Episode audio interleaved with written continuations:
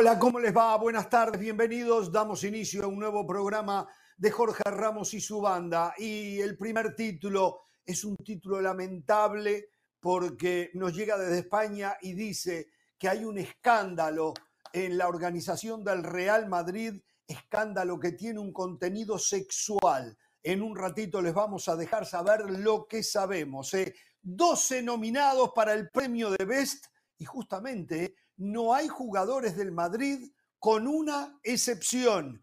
Se va descubriendo y agrandando una grieta entre la prensa y la selección mexicana de fútbol. Vamos a hablar del tema. América aumenta las opciones en su saga, aunque los aficionados parecen no estar conformes. Por su parte, Chivas va en busca de recuperar algún puesto en la tabla. Vamos a estar desde Guadalajara con Jesús Bernal. Nuevas palabras de Javier Tebas, el presidente de la Liga Española, dejan una complicada imagen del Barcelona. Iremos a Barcelona con Moisés Llorens. ¿eh? Pero la noticia del momento tiene que ver lo que publicó el periódico El Confidencial en España y que lo han replicado ya otros medios de comunicación. Tres o cuatro jugadores de la organización del Real Madrid. Tres estarían perteneciendo al Real Madrid C y uno al Real Madrid Castilla habrían eh, publicado a través de WhatsApp una imagen con contenido sexual con una menor. La mamá de la joven hizo la denuncia. Se detuvieron a tres jugadores, según dice la prensa, del Real Madrid C, y se está investigando al jugador de El Castilla. Los tres detenidos ya habrían sido liberados según el periódico El Mundo. Después, hay medios, entre ellos Diario Marca, que está diciendo que podría, y voy, a usar las palabras exactas de lo que dice Marca, eh, para que no haya no haya ninguna confusión. Eh, y permítame, y sin apuro, ¿eh? lo que están diciendo han confirmado en un comunicado en el que solo explica, ah, bueno, se me fue acá, que tienen conocimiento de las declaraciones. El Real Madrid, que ya por otra parte con un comunicado muy bien por el Madrid, lo confirma. El confidencial que adelantó la noticia afirmaba que tres canteranos han sido detenidos y apuntaba a que podía haber varios jugadores más implicados, incluidos del primer equipo. Reiteramos, esto, no lo, esto es lo que está diciendo la prensa en España y nosotros solamente estamos dando la noticia. Lamentable, muy bien el Real Madrid, lo primero que hizo fue reconocer que existe el problema y hace un comunicado donde esperará más detalles para después proceder al respecto. Saludo al señor Pereira, al señor del Valle, a la señora de las Alas. ¿Cómo les va? ¿Qué tal, Jorge? Un saludo para todos. Acá tengo casualmente el comunicado del Madrid, que fue muy escueto, fue muy breve, que dice lo que hace referencia a Ramos. Solamente lo que agregaría, y si quiero se lo puedo leer, que los jugadores ya prestaron declaración ante la Guardia Civil, los cuatro jugadores, los tres del Madrid y el jugador del el conjunto de Castilla, ¿eh? Real Madrid C, como dice el, el Madrid. Le voy a leer textualmente lo que informó el Madrid, porque es muy breve. Dice, el Real Madrid comunica que ha tenido conocimiento de que un jugador del Castilla y tres jugadores del Real Madrid C han prestado declaración ante la Guardia Civil en relación a la denuncia por la supuesta difusión de un video privado por WhatsApp. Cuando el club tenga conocimiento detallado de los hechos, adoptará las medidas oportunas. Muy bien. Ahora, está muy mal. Lo que, lo que yo digo es, y me llama la atención, el Madrid ya confirma con lo que usted acaba de decir, que son tres del Real Madrid C y uno del Castilla. ¿Por qué hay medios de comunicación que dicen que podría estar incluido algún jugador del primer equipo? Esto hay jugadores del Castilla que, sub, que suben también al primer equipo. Eh, perdón, perdón, tal vez tenga que ver, tal vez tenga que ver porque escuchándolos ustedes, que ellos fueron los que fueron a rendir declaraciones. Entonces el, Real Madrid se protege con eso. Lo que puede ser es que estén implicados algunos otros, pero ellos todavía no se han presentado ante la Guardia Civil. Eso es lo que yo entiendo de la información que nos está llegando y por eso vamos especulando con respecto a ella, ¿no? Lamentable, lamentable este hecho. Yo lo primero que quiero decir es que para mí aquí no hay ninguna responsabilidad del club. ¿eh? Los jugadores son autónomos, hacen de su vida los que le parece correcto y se equivocan y hacen maldades. Entonces, aquí no se puede responsabilizar al Real Madrid, que sí, una vez confirmado todo, esos jugadores deben de salir eh, de la organización del Madrid. ¿Cómo le va, Del Valle? Sí, muy bien, pero Caro quería decir algo ahora, eh, ahora lo saludo. Iba a decir que lo triste es que cada vez se están viendo más estos casos. Fíjense hoy cómo salía el caso de Jadon Sancho por algo parecido con, con, su pareja, etcétera, con el Manchester United. Hace días atrás lo de Anthony, un jugador talentosísimo, pero que también está envuelto en una polémica. Entonces, es, lamentable y yo me imagino que ya hoy los contratos de estos jugadores antes incluía rendimiento, que físicamente no estuvieran bien, que no se presentaran ya en todos los deportes. Yo me imagino que están incluyendo temas de agresión sexual porque lamentablemente es algo que vemos cada día de manera más recurrente. Yo ya, don Sancho, me sorprende usted. Yo creí que era inconvenientes que él había tenido con el técnico, con eh, West, eh, ¿cómo se llama el Ten Hag, con Ten Hag. Eso es lo que yo tenía entendido. Ah, o sea que hay algún tema con la pareja de Jadon Sancho también, ¿eh? Sí, dice por denuncia de agresión contra su expareja. Esa es la información que nos llegó.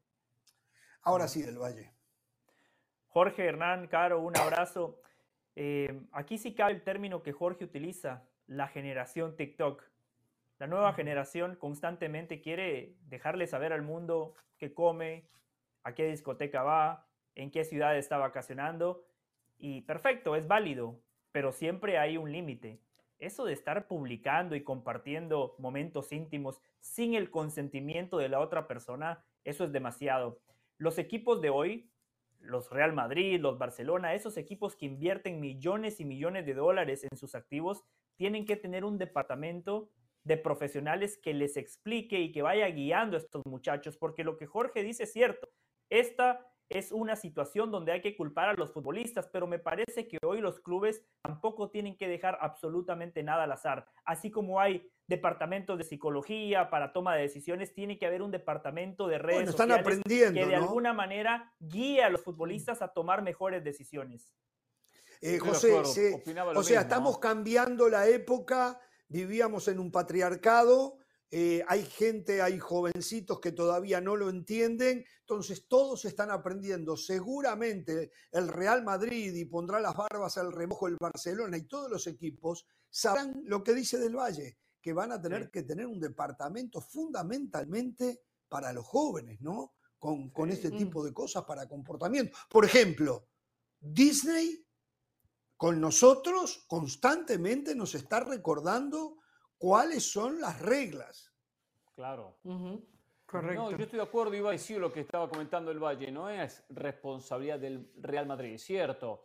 Pero también los clubes, cuando saben que cuenta con tantos jóvenes, que representan una institución, eh, que muchos tienen que viajar para jugar partidos, que andan en grupo, eh, poder orientarlos, enseñarles el comportamiento que tienen que tener. Eh, y es muy mm. importante eso. Esto no es nuevo de la generación TikTok. Antes pasaba, pasaba de otra manera, ¿eh? con otras cosas, con otros elementos, de otras formas, pero también pasaba. Eh, tampoco existía la difusión mediática que existe en el día de hoy, por lo tanto nos enteramos inmediatamente de lo que acontece en una institución. ¿eh?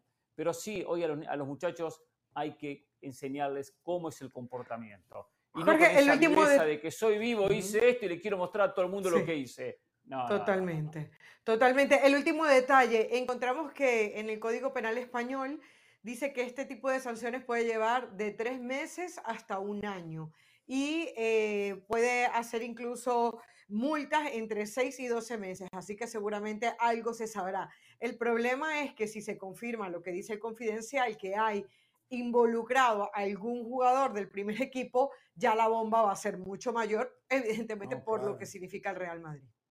El confidencial dice también, ¿eh? no, yo no lo sabía, que podría haber un jugador del primer equipo o que hay un jugador. Es que no, lo que pasa es que la información que toma marca es del confidencial, es del confidencial que es el, periódico. Muy bien, bueno, vamos a esperar. También hay una cuestión acá que está vinculada a origino un video y lo envío. Y quien lo recibe lo reenvía. Y hoy por hoy se reenvía con una velocidad eh, que conocemos nosotros, cualquier cosa, cualquier video. Entonces, cualquiera que esté ya enviando el video es parte, es cómplice de esta situación, aunque lo haya recibido, aunque no, no haya sido parte de, de, grabarlo. Esto es peligrosísimo. Y esto fue, creo, en Tenerife o en Las Palmas. Fue Canarias, creo que fue. Creo que fue Canarias. Algo de eso, ¿no? Sí, sí, sí, sí, por allí. No, no fue en Madrid, no fue. Bueno, vamos a ir a la pausa y al volver. Atención, los 12 nominados para el premio de Best. Alguna injusticia, siempre pasa, ¿no? Alguna injusticia en esas nominaciones. Vamos a hablar de ello.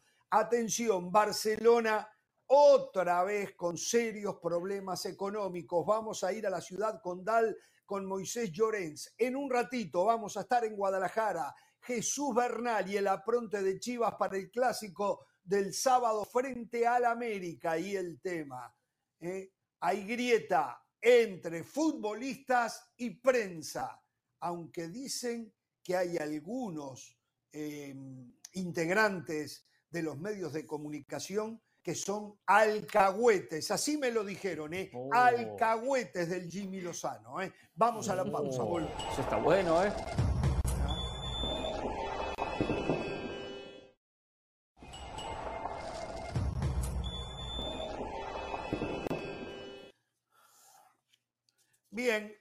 FIFA dio los nominados 12 jugadores del premio de Best ¿Dónde está Julián Álvarez. Marcelo, hay que, hay que tener esto en cuenta, ¿eh? hay que tener esto en cuenta. No, participa el Mundial de Fútbol, el Mundial queda fuera, ¿eh? para tenerlo en cuenta. Julián Álvarez, Marcelo Brozovic, croata, Kevin De Bruyne, belga, Ilkay Gundogan, alemán, Erling Haaland, noruego, Rodri, el español, el ex Atlético de Madrid, eh, Barakeusli, no, eh, ¿cómo le dicen? Vicha Barakeli. Carabasquelia. Carabasquelia. Carabasquelia. De Georgia, Kylian Mbappé, francés, Víctor Osimén, de Nigeria, Lionel Messi, Declan Rice, de Argentina, Bernardo Silva, de Portugal. Eh, sin afán de generar controversia, tengo que decir algo. No entiendo por qué está Julián Álvarez ahí. No, no lo entiendo. Esto lo digo de verdad, ¿eh? No lo entiendo. No lo entiendo. Lo del Chiqui Tapia, de acuerdo. Lo del Chiqui Tapia es un fenómeno, ¿eh? El grande. Chiqui Tapia es un fenómeno. ¿eh? Pero lo más grave es que no está que está Julián Álvarez y no está Vinicius Junior. Eso es lo más grave. que está Brozovic y no está Vinicius Junior. Y si me aprietan mucho, me tengo que preguntar por qué está Leo Messi. Sí, sí, sí. Me tengo que preguntar por qué está. Muy bien, Jorge, buenas preguntas.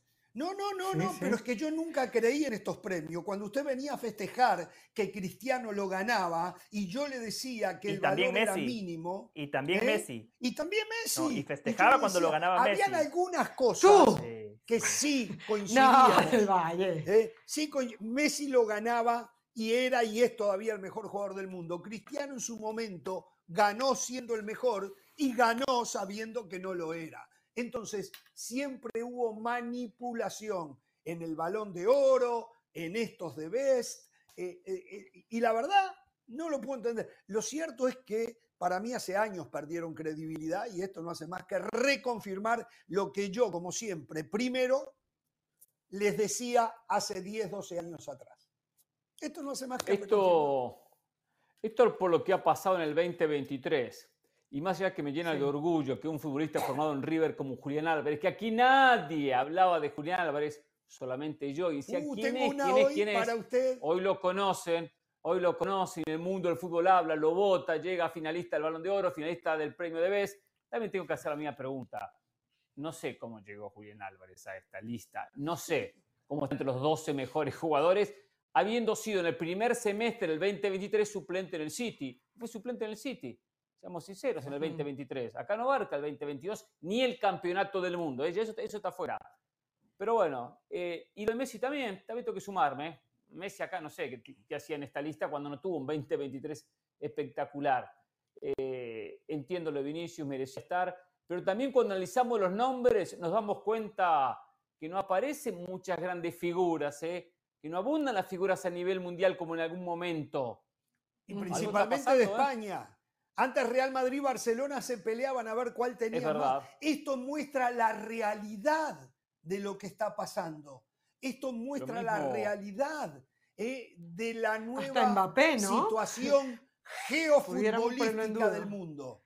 Eh, Digo, pudiéramos poner en que pudiéramos poner en duda incluso hasta Mbappé si no metemos el Mundial. Sí, lo que hizo con el PSG, está bien Sí, Champion, sí, un jugador diferente, Tendríamos pero... que decir lo mismo, es verdad. Estoy de acuerdo. Estoy de acuerdo. Ahora, ¿Por qué lo que, lo, sí vamos a, lo que sí vamos a estar de acuerdo todos, el que yo creo que el que merece esto es Haaland. ¿no? O sea, creo que es porque, sí. porque no, no encuentro una razón, más allá de que a todos nos, nos puede gustar Messi y, y entendemos No, sus no, no, no. virtudes y lo que ha hecho con el Inter, yo creo que no hay quien le pueda ganar este premio a Haaland, sinceramente. Bueno, Haaland va a competir. Seguramente los tres más votados van a ser Messi, Mbappé y Haaland. O sea, Haaland va a competir contra dos que habría que preguntarse por qué están ahí. Primero que A todo, Sí. eh, Jorge siga con la buena racha. La verdad que lo felicito. Este Jorge Ramos de la última semana y media a mí me sigue conmoviendo. No se preocupe Este de Jorge. Ramos es el tipo que yo conocí hace 15 años, ese maestro, ese sensei, ese padre putativo, Oh, ese líder de ya opinión que hablaba sin No, no, no, camiseta. no, no, no, no me Muy bien, gustó Jorge. eso. Alcahuetazo. No me gustó bien, eso. Jorge. Voy a decir Cierre algo, los voy a decir algo que esfínteres. Cierre los atragantado. Voy a esfínteres del decir algo Valle. que No tengo venga con tanta atragantado. alcahuetería. Voy- Voy a decir algo que tengo atragantado. Ayer el señor José del Valle salió de aquí, fue ahora o nunca, y ¿saben cómo abrió el programa? Que le encantaba estar con Hércules Gómez porque tarde a tarde no tenía con quién hablar de fútbol. Y ahora le dice eso al señor Jorge Ramos. Qué No, increíble. no, no puede ser. no, No, no. puede ser. Lo dijo al aire. Y lo dijo al aire. Hércules igual no. fútbol. Hércules sí me devuelve un una peligro, pared, ¿eh? caro. Her- los tipos que jugamos al fútbol hablamos otro lenguaje, caro. Pero bueno, coincido con lo que decía Jorge. Muy buenas preguntas la- las que hace Jorge Ramos. Pero después Jorge se equivoca al generalizar cuando Jorge dice que nunca eh, este premio ha tenido credibilidad. Jorge, si quiere podemos discutir ese año donde Blatter extendió el deadline para votar, más allá de que ese año Cristiano fue el mejor, pero coincido, el tecnicismo fue malo, las formas fueron malas. Messi cuando lo ganó lo mereció siempre, siempre lo mereció, salvo el último, salvo el último, que no sé por qué le dieron el balón de oro, pero bueno, Jorge, no hay que generalizar. En este hecho puntual, en esta lista puntual, al Real Madrid le están pasando factura por el enfrentamiento que tiene contra la UEFA, así de sencillo, porque Vinicius, por meritocracia, debería de estar allí. Sí, sí. Yo estoy de acuerdo. ¿Pero Y- por qué? Thibaut ¿Por qué Courtois debería- está entre por los mejores jugadores, arqueros, porteros, ¿eh? pero bueno, le damos la bienvenida al señor Moisés Llorens. ¿eh? ¿Cómo le De va? la lista, bu- buenas noches, buenas noches. De la lista de 12, 7 estuvieron en la final de la Champions. 7. No sé si lo habéis contado o no lo habéis contado. Y a eso súmale a Messi, que es el mejor de siempre. A Mbappé, que le hicieron una campaña en el Madrid, que ahora seguramente no lo meterían, porque como, como les ha vuelto a hacer la pirula, ya no les interesa Mbappé. Ya tenemos nueve. Eh, ¿quién, más había, ¿Quién más había ahí Ahora, que no haya jugado la Rice. final de Champions? Rice no Rice. jugó. Osimhen, Osimhen. Declan Rice. Bueno, o- ¿Qué? Osimhen y Garasbelia, Osimhen y Garasbelia hace una temporada sensacional con el Napoli, ganando de acuerdo. después de mucho de tiempo, después de muchos años. Sí. Escuchame una cosa, y Vinicius no está entre los 12 mejores, pues porque si- habiendo perdido la Liga Española en el mes de febrero y siendo semifinalista No, de no, Champions. pero lo no perdió el equipo, más. no lo perdió Vinicius. Ahora, ¿eh? eh, No, No, no, no, no. ver, pero- pero- Moisés. Vinicius es parte del Moisés. equipo. Vinicius es parte Es del más, equipo. lo Es ganó lo hay. Barcelona, no lo todo, perdió Vinicius. Primero que Lo todo, ganó Jorge, Barcelona.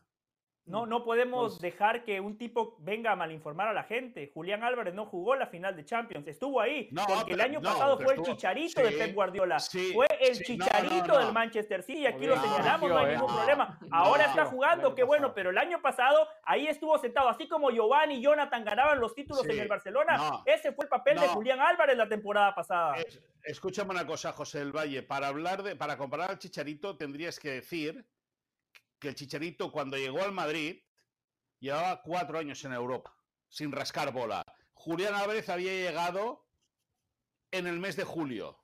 Estoy comparando el hecho de que Chicharito No, era suplente no, en el Real Madrid. Julián. Álvarez la temporada Pero- pasada, la pero- cual están tomando en cuenta, fue suplente.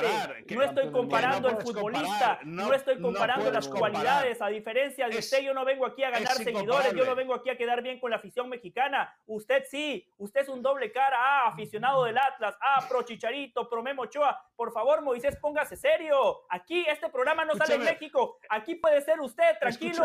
Aquí puede ser genuino y sincero. Aquí diga lo que piensa. Escúchame una cosa, José del Valle. No me hagas Eso decir no. lo que me pasa por la cabeza ahora porque me echan de No, la no, no, por favor, sí, por favor. ¿Me no. entiendes? por No me hagas, no me hagas decir lo que me pasa por Yo la también cabeza lo quiero, ahora. entonces. Yo No, también lo no, quiero. no, yo no te, yo no, que yo Dios no- le yo te quiero multiplique hundido. todo lo que Yo- desea para mí. Yo te, yo te quiero hundido, como siempre, aquí abajo. ¡Del Valle! ¡Del Valle! Ahí te quiero yo. Bueno, vamos a hacer una cosa.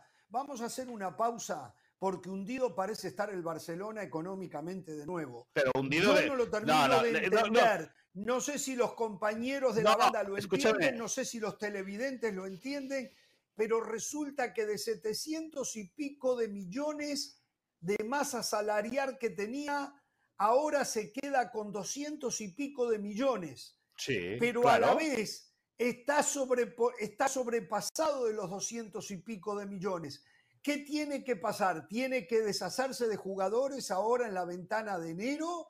No, para mí es toda una confusión. Debe ser muy simple y yo definitivamente, tal vez por una cuestión de edad, ya no puedo entender esto. Pero quisiera que usted eh, de alguna manera nos diera el soy- panorama después escucha, de la pausa. ¿eh? Escúchame, Sí. yo soy, escúchame, yo, yo soy de letras puras, ¿eh? Jeje. Yo de números justitos. Bueno, eh, Justito. esto, esto- Oh, esto está muy, muy confuso. Eh, resulta que hoy dice Tebas que el Real Madrid puede traer a Mbappé y a otro más, que le sobra plata, le sobra Sí. margen salarial. Máster el Real economía. Madrid hace préstamos a través del Santiago Bernabéu. No entiendo. Mbappé, entiendo- Mbappé, va a venir no Mbappé, Mbappé, Mbappé. Mbappé y su hermano, van a venir los dos Al volver de de la mano. El uno y el otro, Mbappé y el hermano. Cierto, ¿qué hacemos con el sueldo de Rodrigo? eh? Estamos- Saludos de Pilar Pérez, esto es SportsCenter ahora. El abridor estelar de los Rangers de Texas, Max Scherzer, se une a la lista de lanzadores lastimados luego de sufrir un tirón muscular en el hombro derecho que lo apatará de lo que resta de la temporada de grandes ligas. El gerente general de los Rangers, Chris Young, reveló que a pesar de que ese tirón no requiere cirugía, se ve complicado que Scherzer vuelva a la actividad este 2023. Es el tercer abridor que los Rangers pierden por un largo periodo tras lesión, uniéndose a Jacob DeGrom y Nathan Ovaldi. Igor Lichnowsky es el nuevo refuerzo del América luego de que el sudamericano no entrara en los planes de Tigres y estos acordaron un préstamo con las Águilas. El defensor chileno aceptó la propuesta que sería una sesión hasta el final de año con opción a extender su continuidad en el Club Azul Crema. Las Águilas tenían semanas buscando a un zaguero para cerrar su tercer fichaje de la temporada tras la llegada de Kevin Álvarez y Julián Quiñones. Tras el cierre de mercado se dieron a conocer los límites salariales de los clubes españoles. Y la gran sorpresa es que el Real Madrid con 727 millones de euros es el equipo que mayor límite salarial tiene muy por encima del resto de los clubes. Con lo cual, según palabras del mismo presidente de la liga, les alcanzaría para traer a Mbappé y otro jugador más. Mientras que el Barcelona, a pesar de sus esfuerzos por reducir su masa salarial, está excedido de su límite por al menos 130 millones. Hablando del fútbol español, no se pierdan este viernes la Peña de la Liga a través de ESPN Deportes. La cita es a la 1.55 del Este, 10.55 del Pacífico, ya lo sabe. Solo aquí. Esto fue SportsCenter ahora.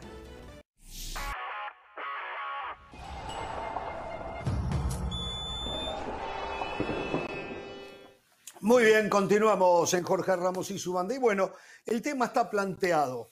Eh, Javier Tebas habló y la verdad que yo no domino mucho esto, y si quieren contribuir los Pereira del Valle de las Alas eh, y el mismo señor eh, Llorens a los números que dio a conocer Javier Tebas, el presidente de la liga, de la capacidad de gasto que va a tener para cumplir con el fair play financiero cada una de las entidades que componen la liga española, eh, dejó claro que el Barcelona está en serios problemas de nuevo, dijo que tendría que vender a una de sus estrellas para entonces poder emparejar más o menos. No, es así tampoco. No, no, dijo, dijo que una solución rápida sería vender a uno de los jugadores franquicias que tiene el Barça ahora, pero que ¿Y el qué dije club yo? ha elegido. No, no, no, te digo, pero que el club ha elegido, que el club ha elegido otro camino, es decir, que el club O sea, prefiere. que esa es una opción. No, que esa es una recor- Jorge. Eso estaba Sí, diciendo eso Jorge, usted lo interrumpió, usted lo corrigió, por Eso. favor. O sea, hoy, vi- Bueno, hoy vino, hoy vino mal Moisés, eh, hoy no vino fino. No, no, es- es- escúchame, lo que ha hecho Carolina antes, no voy a proseguir porque yo te he visto con Alvarito Morales tocándole el violín, pero en los pies, ¿eh? pero entregadito, ¿eh? Ah, sí, Entregadito. sí, sí, se entrega. Masajeándole Hoy no vio con la fútbol barba, picante. sí. Hoy no vio Sí, fútbol masaje- masajeándole la barba a Alvarito Morales, pero de una manera... Sí, sí. mm, Sí, Hoy no no, vio fútbol no. picante, claramente. No, no, no, no, hoy estaba con mi hija. No, no, y ayer, y ayer a Hércules Gómez nos contó Carolina. Ayer a, un- a Hércules Gómez también. Y con la gente que al que está en masajearía- el sector de la industria, Al sí. que masajearía sería este. Mira, mira, mira. Ya no está, ya no está.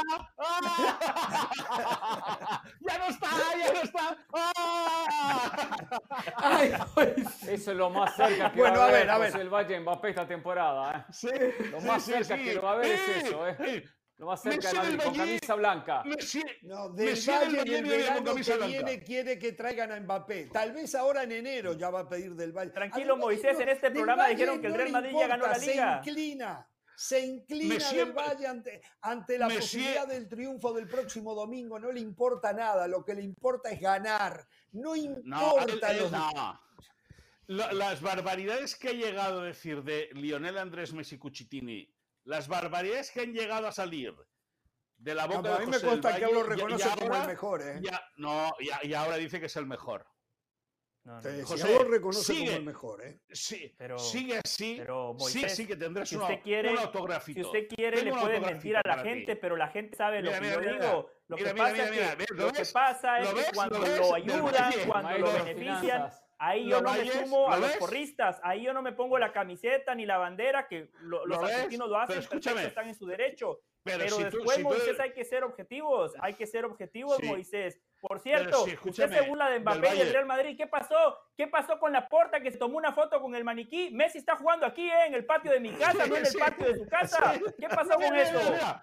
mira, ¿lo ves? ¿Lo ves? Bueno, ¿Lo ves? ya está, ya está, ¿Lo ya está. Vayamos, Bueno, bueno, vayamos Tebas, a la Tebas, realidad, a la realidad agónica económicamente del Barcelona y lo que es casi impostergable ya en que se convierta en una sociedad anónima. Esta es mi opinión. ¿eh? Yo sé que los catalanes van a decir que no y en el futuro no sé si Pereira lo llegará a ver, pero el Real Madrid también tiene que ir a una sociedad anónima. A esta altura no queda ninguna duda. ¿eh? Eh, pero a ver, cuéntenos, ¿dónde está Barcelona económicamente? Mm. ¿Qué es lo que tiene que pasar? ¿Hacia dónde va? Ayer hablábamos de que Laporta y otros directivos tienen que garantizar con su patrimonio hasta 20 millones de euros eh, parte del presupuesto del Barcelona porque no entró la plata de la empresa alemana. Es, es Sí, un sí, sí. despiole todo. Bueno, es, es- es ir al límite, es ir al límite y jugar a- al, al borde de la cornisa, que diría Miguel Ángel Brindisi, ¿no? El, el técnico, el, el ahora técnico argentino, siempre hablaba de, de, eh, el andar sobre la cornisa, ¿no? Eh, cierto es que la situación del Barça a nivel de estructura económica con contratos futbolísticos mejoró con la salida o con la con- con- cuando echaron a Messi y luego con Busquets, Piqué y Jordi Alba. Es cierto también que desde eh, la liga, no le advierten, le dicen al Barça que, como decíamos anteriormente, ¿no? que si vende un jugador franquicia el tema se arreglaría. El Barça no quiere vender, evidentemente, ninguna de sus estrellas porque entiende que tiene otros caminos para poder conseguir el objetivo. Eh, hace cerca de tres semanas eh, pudimos conversar con gente de mucho peso de la dirección económica del club y nos decían que, estuviésemos tranquilos, que estaba todo bien encarado, que estaba todo muy controlado, que lógicamente en este eh, eh, estudio, eh, conclusiones que saca la liga después del mercado de invierno, el Barça iba a salir no perjudicado, pero sí que iba a volver a salir señalado. El Madrid es el club con el, el fair play financiero más alto. El segundo es el Atlético Madrid y le sigue cerca al Barça, algo que en los últimos años no había sucedido nunca. Y por lo tanto es una situación a corregir que, como bien dice la liga, se puede vender. Fuentes consultadas del Barça por parte de ESPN le aseguran que están entrando patrocinadores nuevos a la entidad que lógicamente van a ayudar a que ese, ese eh, paquete económico se vaya reduciendo y el objetivo del Barça es llegar al próximo verano con la ley del 1 a 1, es decir, eh, vendo por 100, puedo gastar por 100. Recordemos que ahora estaba uh -huh. en, la, en, la, norma 1.4, ¿no? Si ingresaba, ingresaba 100, solo podía gastar 25. El Barça está, como os digo, corrigiendo todo eso. Lógicamente, eh, de lo que había a lo que hay, hay una mejora, pero no es suficiente aún como para poder abordar el mercado como le gustaría al Barça. Y el conjunto azulgrana este verano lo habéis visto, ha hecho 6 o 7 fichajes, ha gastado solo 3,4 millones de euros con la incorporación de, de Oriol Romeu. Eh, para el próximo verano sí que se espera ya la llegada de Vitor Roque, el futbolista brasileño, al cual en el mes de enero, dada la situación actual, sería complicado poder inscribirlo, complicado o prácticamente imposible eh, poder inscribirlo, pero al final eh, el Barça tiene que seguir haciendo sus deberes, le queda mucho, pero lo que nos dicen desde el club es que van por el muy buen camino. Bueno, eh, lo cierto está bien, no hablemos de números. Eh, yo sigo sin entender eh, cómo es el tema del fair play financiero. La verdad que es para reírse lo del fair play financiero en todos lados. Siempre echa la ley, echa la trampa, como dicen.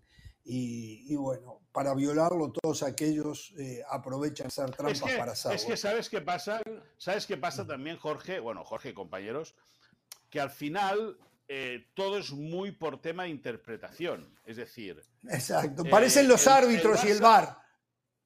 El Barça, el Barça, el Barça, el Madrid, el Atleti, el Betis, los clubes mandan la documentación requerida por eh, la liga. Claro. Y la liga luego dice, no, no, pues esto te lo acepto, esto no te lo acepto. Entonces, claro, ahí siempre hay como una disputa eh, de interpretación importante. Pero ya os digo, eh, yo creo que Bartomeu lo hizo muy mal porque al final eh, la, la, lo, lo, que os conté ya un día que sucedió con la renovación de un tití eh, antes del Mundial del 2018, cuando un tití no se había lesionado y estaba rindiendo como uno de los mejores centrales zurdos del mundo, sin ninguna duda.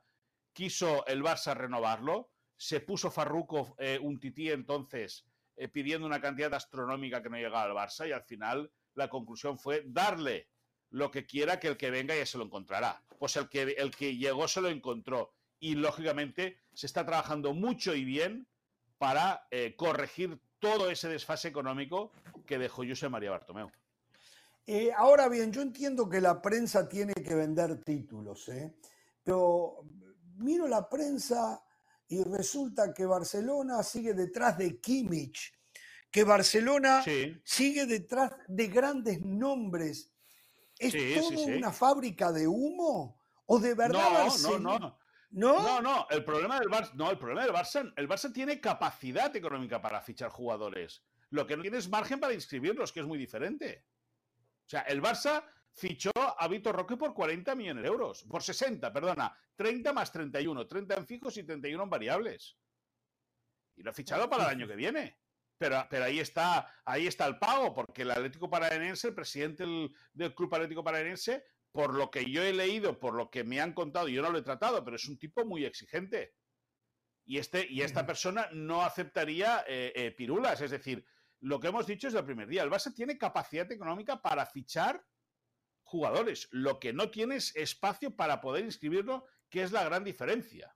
Esa es la gran Yo, diferencia. O sea, para Moisés, pagar los y sueldos. con Es decir, para, pero- para pagar, el problema es para pagar los sueldos.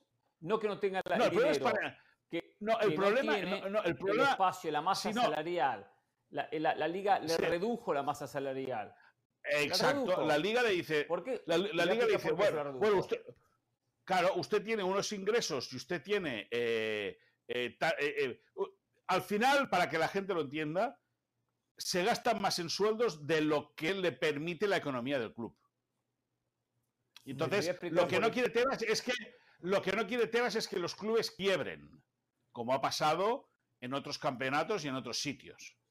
Y yo estoy de acuerdo con ejemplo, Tebas en eso. Jorge, no, yo- sí, yo, ta- yo también, pero se puede ser más flexible como se, como se es en Alemania. Si hay La alguien recto en flexibilidad Europa- es incrementar las deudas y la incapacidad Bueno, financiera. pero bueno, pero ¿tú te crees que el Barça, el Madrid, ¿tú te crees que el Barça y el Madrid no tienen deuda? Oh, por supuesto. Pero, Pero, a ver, Jorge, el señor del Valle, el Madrid está plagado de deuda. No tengo la más mínima deuda. Perdón, del Valle quiere decir algo y después la escucho, Caro. Adelante, del. Valle. A ver, más allá de la economía, aquí hay que felicitar a la Porta, porque la narrativa es el Barcelona no tiene dinero, el Barcelona no puede inscribir. Salió de Busquets y llegó Oriel Romeu, que está jugando a un nivel excepcional, y encima llegó Gundogan totalmente gratis, costo cero. Xavi pedía un lateral y llevaron a Cancelo, que jugaba en el City y después en el Bayern Múnich, un lateral que puede jugar con los dos perfiles. Se fue Dembélé y llegó Joao Félix. Moisés, la gestión de la Porta en este verano ha sido magnífica. El Barcelona tiene la plantilla más compensada de España. Bueno, llegó Joao Félix, no, apareció Lamin Yamal. Se fue Ousmane, de, se fue Dembélé y Xavi apostó por Lamin Yamal o por, o, o por Rafinha. Bueno, que Rafinha he visto lo que le ha costado, pero sí, sí. El Barça con la llegada de Cancelo, con la llegada de Cancelo y vamos a ver cómo brota Joao Félix, yo creo que completa una plantilla muy buena. Ahora, es una plantilla muy buena y que nadie se enfade, pero que le falta jugar al fútbol. Es decir, los ingredientes están. Ahora a este equipo le falta jugar al fútbol. Porque sí, saca los Eh, partidos Carolina adelante, porque tiene mucha pegada, porque son muy buenos, porque tienen, eh, son ambiciosos, pero pese a que la plantilla es muy buena, y yo sigo pensando que al Barça le falta fútbol. Eh, yo, yo iba a irme por lo de, yo me iba a ir por lo de Tebas, pero me parece mucho más interesante lo último que tocó eh, Moisés. Moy, tú has estado ahí eh, a ras de campo con ESPN, has visto a Lamin Yamal, se hablan maravillas de este jugador. O sea, ¿qué, qué te ha llamado la atención realmente de Lamin Yamal y, y es tan espectacular así como dicen? No, bueno, yo a ver, yo para mí lo de, la, lo de la no es nuevo. O sea, es un niño, ya, lo que pasa es que, claro, eh, eh, hace eh, nueve meses está en el cadete, jugando en el cadete del Barça, que se, le quedaría aún las dos etapas de juvenil, el filial, hasta llegar al primer equipo. Imagínate si le quedarían peldaños por subir y se los ha saltado de golpe. Es más, ya es internacional con España. Y sí que es, espectacular, eh, Carolina. No es que sea espectacular, es que sabes que cuando él tiene la pelota va a pasar algo. Porque amaga por dentro y se va por fuera, amaga por fuera y se va por dentro, porque ves que lo que hace es muy diferente a lo que se ha visto o lo que te pueden ofrecer el resto. Eh, la niña mal es, es un prodigio, o sea, es un niño eh, eh, que es jugador de fútbol y sabe jugar al fútbol. ¿Me entiendes lo que te quiero decir? Y es un Sí. niño que le pega con la zurda, le pega con la derecha, perdona, y que siempre toma la decisión correcta. Otra cosa es que luego la pelota vaya al palo, vaya afuera, vaya adentro. Pero lo que hace es lo que le toca. Y por lo Igual tanto, una ahí. pausa, eh, que lo mismo nos dijo de Ricky Pucci, de Boyan Kirkic. No, una pausa, eh, hay que llevarlo de a no, poco, poco a poco. No, no, no. No, no, no, de, de- de lo que no vamos a hablar es de la gente del Castilla del Madrid, que son futbolistas del Getafe, del Almería o del Alavés. Los del Pero Madrid van para ahí. tema. Los del Barça que sí, no, no, tema. no Yo le digo tema. que hay que ir de No a poco, porque usted a Ricky Puch en este programa nos lo vendió como la próxima gran joya de la masía y juega aquí en Estados La está Unidos. ¿eh? rompiendo en, el Galaxy, eh. Discúlpeme, en el Galaxy la está rompiendo, ¿eh? La está Bueno, rompiendo. José, tú sabes por- Ese es el sabes- punto, romperla en la. MLS es muy Tú sabes- fácil, Jorge. tú sabes- ¿Tú sabes por qué no, la juega Ricky Puig? las mejores ligas del mundo ya. Eh, José, José, pa- para, para, ¿tú sabes por qué no juega eh, Ricky Puig en el Barça? Porque ¿Por no es lo actitud. suficientemente bueno. Así de No, sencillo. por actitud. No, no, no, no, por actitud. Porque la ¿No? actitud que tuvo. No, no, no, no, es que es muy importante. La actitud Lo que está tuvo viendo Ricky Puig a usted ahora, No ¿eh? fue. Pues, Dígaselo. pues un saludo, pues un saludo a Ricky Puig. Nano, bona nit, que està, ho estàs fent molt bé als Estats Units, però el Barça no vas tenir actitud. Y ya está, y es así de claro. Uh. Lo que cuentan, lo que cuentan, lo que cuentan de aquel vestuario es tremendo de Ricky Puig. Ya está, es decir, y, y- y si uno tiene actitud, no puede jugar al fútbol. Bueno, eh, lo- Cuando solamente digo actitud, cuando digo actitud, cuando digo actitud que no tuvo actitud, no quiere decir que tuvo mala vida, ¿eh? Ah, Digo que no tuvo actitud de futbolista, ¿eh? Que no tiene nada que ver. Actitud en el vestuario. Las condiciones como gran futbolista las tiene, eso no tengo la más mínima duda. A ver, eh, se reanuda la liga.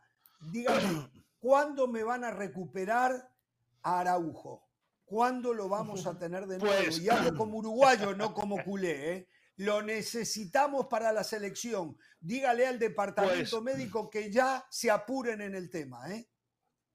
Pues posiblemente eh, para el partido de Champions de la próxima semana, Ronald Araujo ya tenga el alta médica, aunque el Barça no va a querer arriesgar. Es un jugador que tiene tendencia a lesionarse, es muy grande y es muy explosivo, eh, y el Barça quiere cuidarlo bien. Pero a priori, ya para la semana que viene, el jugador estaría en condiciones ya de poder participar con sus compañeros. Muy bien, Pedri. No, Pedri habrá que aguantar un poco más. Pedri, eh, veremos si llega. eh, bueno, eh, el objetivo es que llegue al menos una semana antes del clásico de octubre, de finales de octubre. Con Pedri se, se- se excedieron hace un par de temporadas que lo quiso jugar todo. le pasó factura y eso, lógicamente, le ha, le ha- le ha dañado mucho la musculatura. En el Barça no quieren tampoco correr ningún tipo de riesgo, pero a Pedri tardaremos un poco más aún en verlo en, en movimiento con el Barça. Quien quiera más de Moisés Llorens en ESPN Plus, FC, ¿no? En un ratito. Sí, correcto, correcto. Mm. Vamos a, Wow. ¿Cómo trabaja? hablar del Tito Kilian. No, ¡Oh, ya no se burle, ya no se burle, ya no se burle. Sí, Sí. la, la han pasado Pero del. Valle, del Valle, No. del Valle, Sí, si me pongo, me pongo tren- si me pongo trencita soy como el hermano, ¿no? Ya podemos tener a. Mbappé y al hermano. ¿no? Sí, sí. Se vería muy Estaba bien con trencitas. Oiga, Jorge, yo quiero uno igual, pero de Messi, porque según Moisés, Messi iba a jugar en Barcelona, así lo presentó la Porta. Esto le dijo la Porta a Carolina el verano pasado. Venden humo. Bueno, Sabes que no, José, y gracias, estás señor mintiendo, pero bueno. Vete, vete, vete, vete a verlo a Miami, vete a verlo a Miami y vuelve a reconocer que es el mejor de la historia. Pero bueno, tú sigue con tu cristianito Yo- ah, perdón, perdón, perdón, Llorens. y con tu Mbappé. el tremendo Dime. estadio que le hicieron esperando que Messi vuelva a jugar en él, ¿no? En, en la capital española. Qué lindo estadio le El hicieron, que, ¿eh? el... Bueno, sí, de lo que habían dicho a lo que es, yo creo que va un mundo, pero bueno, está bien, está bien. Está bien, está bien. Algún, algún día, algún día Messi se vaya a entretener ahí en algún momento de nuevo. Sí, el, abrazo. jar- el jardincito de, el jardincito de Lionel, el jardincito de Lionel. Pasarlo todos muy bien. La Buenas pausa, noches. volvemos en un ratito. Jesús Bernal, como apronta Chivas el clásico del sábado. Les contamos las novedades del América. ¿Qué pasa en la selección mexicana y los medios de comunicación? Temas pendientes acá en Jorge Ramos y su banda. Volvemos.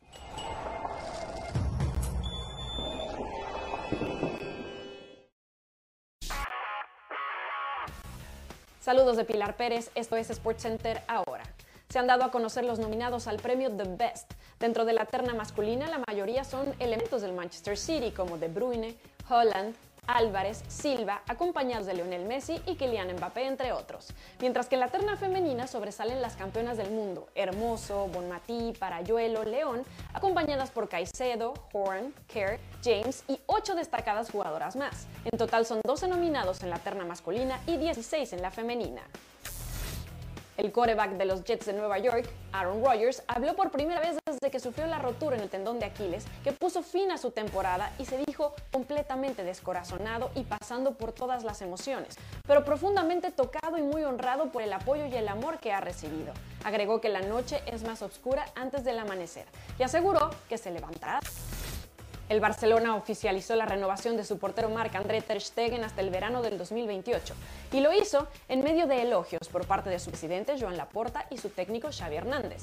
El primero declaró que además de ser una garantía en la portería, Ter Stegen es una persona con valores que tiene criterio y por ende es uno de los capitanes, mientras que Xavi lo definió como el mejor portero del mundo y a quien le deben el gesto de haber retocado su contrato para poder inscribir a otros compañeros. Hablando del fútbol español, no se pierdan este viernes la peña de la liga a través de ESPN Deportes. La cita es a la 1.55 del Este, 10.55 del Pacífico. Esto fue SportsCenter ahora.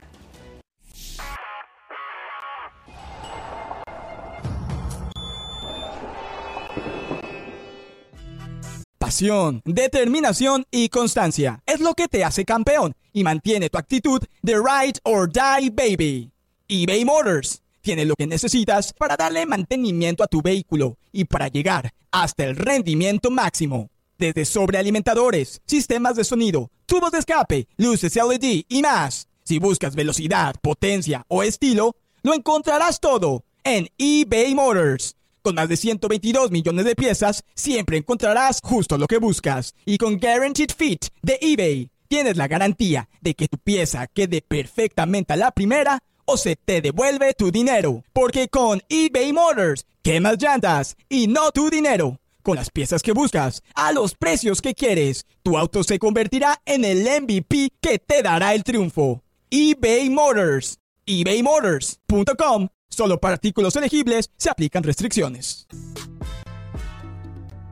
Bien, en este estadio el próximo sábado se van a enfrentar el América frente a Chivas Rayadas de Guadalajara en el Clásico Nacional del Fútbol Mexicano. Allí va a estar, por ejemplo, el señor José del Valle, que tiene alguien que le regala pasajes, que tiene otro que le regala el boleto de entrada. No sé si tendrá algún amigo que le dé hospedaje, seguramente va a compartir la cama con Dionisio Estrada, de repente, me imagino, no sé. ¿eh? Y bueno, y va a estar allí en el estadio el señor José del Valle. Pero el que tenemos aquí es un hombre, en estos momentos, los picos de rating de Jorge Ramos y su banda deben de ser de los más altos de los últimos, no sé, mes y medio, dos meses, que el hombre no aparecía en esta pantalla.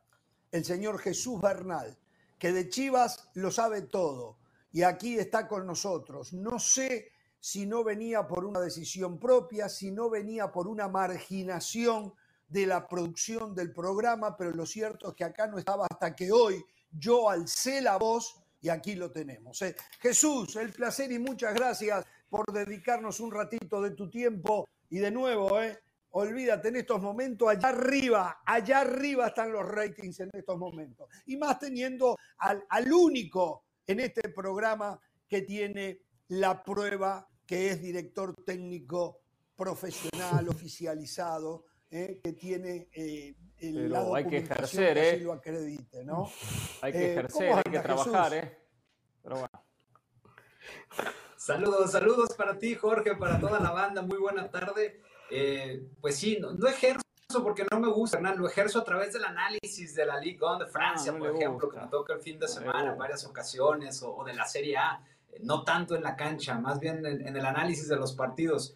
Pero eh, platicando de lo que, a lo que venimos a hablar, este, para no hacer tanto caso, Hernán, que es el tema del Clásico Nacional, eh, pues el equipo de Chivas ya está en la capital del país, una situación muy apresurada, porque van a ser toda una situación similar a la que ocurrió el torneo pasado aquí en el Estadio Akron. El equipo de Chivas eh, se fue desde ayer, hoy está programado un día de medios, yo creo que por ahí de en una hora y media más o menos estará arrancando. Mañana habrá una conferencia de prensa conjunta y el partido será el próximo día sábado. Así es que toda esta serie de compromisos comerciales que tienen que cubrir los ha obligado a viajar con antelación y de esta manera están instalados en la capital del país desde el día de ayer. A ver, es, es increíble lo que nos estás contando, porque parece ser la constante dentro de lo que es el fútbol mexicano. Chivas no mantiene el sistema de preparación y más de un partido eh, tan importante como el del sábado por las obligaciones comerciales. Lo mismo se dice, por ejemplo, de la selección mexicana. O sea, los técnicos tienen que adaptarse a las obligaciones comerciales de los equipos. Hay incomodidad, van a dormir ya en un hotel, van a estar tres días alejados de la familia, en alguna cancha prestada o alquilada para poder entrenar, pero que no es el hábitat diario de ellos. O sea, hay de alguna manera eh, una, no sé cuál es el adjetivo, pero eh, se rompe eh, la armonía diaria que puede tener el jugador con su familia, con su casa y en su ambiente, ¿no? Todo por las obligaciones comerciales el fútbol también en este caso pasa a un segundo plano. Totalmente, Jorge. Y es que, a ver, habrá que entender una situación, ¿no? Que es por lo que se da esto. Y es muy similar a lo que ocurre con la selección mexicana, en los citas. Tu DN, pues tiene los derechos de transmisión de, del América en los Estados Unidos y de América y Chivas en México.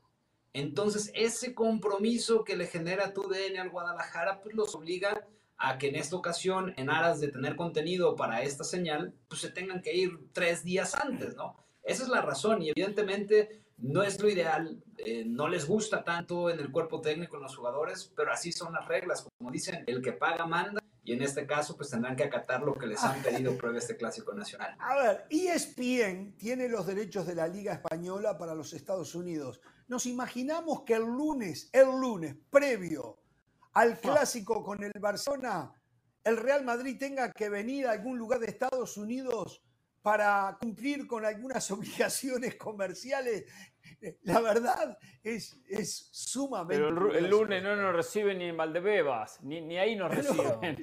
el lunes previo al partido del domingo. O sea, ustedes se equivocan en el enfoque, se equivocan en la comparación. Ustedes se equivocan en la comparación, no lo comparen con el fútbol. El modelo de negocios del fútbol mexicano siempre imita lo que se hace en los deportes estadounidenses. El Media Day, atraer a los patrocinadores alrededor de un evento, imitan lo que hace la MLS. Cuando es la MLS, Jorge lo aplaude. José, el modelo de negocio no existe en el sí, pero, mexicano. Pero lo que, lo que es, lo que es risible, pero, pero, no, no, pero, en este caso puntual, Jesús, sí es una copia de lo que se hace en Estados Unidos, porque la empresa que usted mencionó tiene los derechos de los dos equipos. Yo no le hablo de manera global, yo le, le, hablo de este hecho puntual. Es una copia de lo que se hace en Estados Unidos. Sí, sí, sí, sí, pues es que hay también muchos directivos que traen ideas de allá porque estuvieron trabajando ahí, pues fueron vecinos de ustedes en Miami durante muchos años, ¿no? Hasta antes de que se hiciera toda esta cuestión de, de la fusión. Entonces, seguramente eso, a eso se debe este, este tema y que les voy a decir, en realidad entre los fanáticos no gusta. O sea, no gusta porque es una rivalidad que existe y que terminan siendo como una especie de amigos, ¿no? Durante dos o tres días. Y vimos lo que ocurrió el clásico anterior, o sea, como amigos jueves y viernes, y el sábado Henry Martín simula orinarse en la portería del estadio Akron. Entonces, ese tipo de situaciones al aficionado en general no le agradan.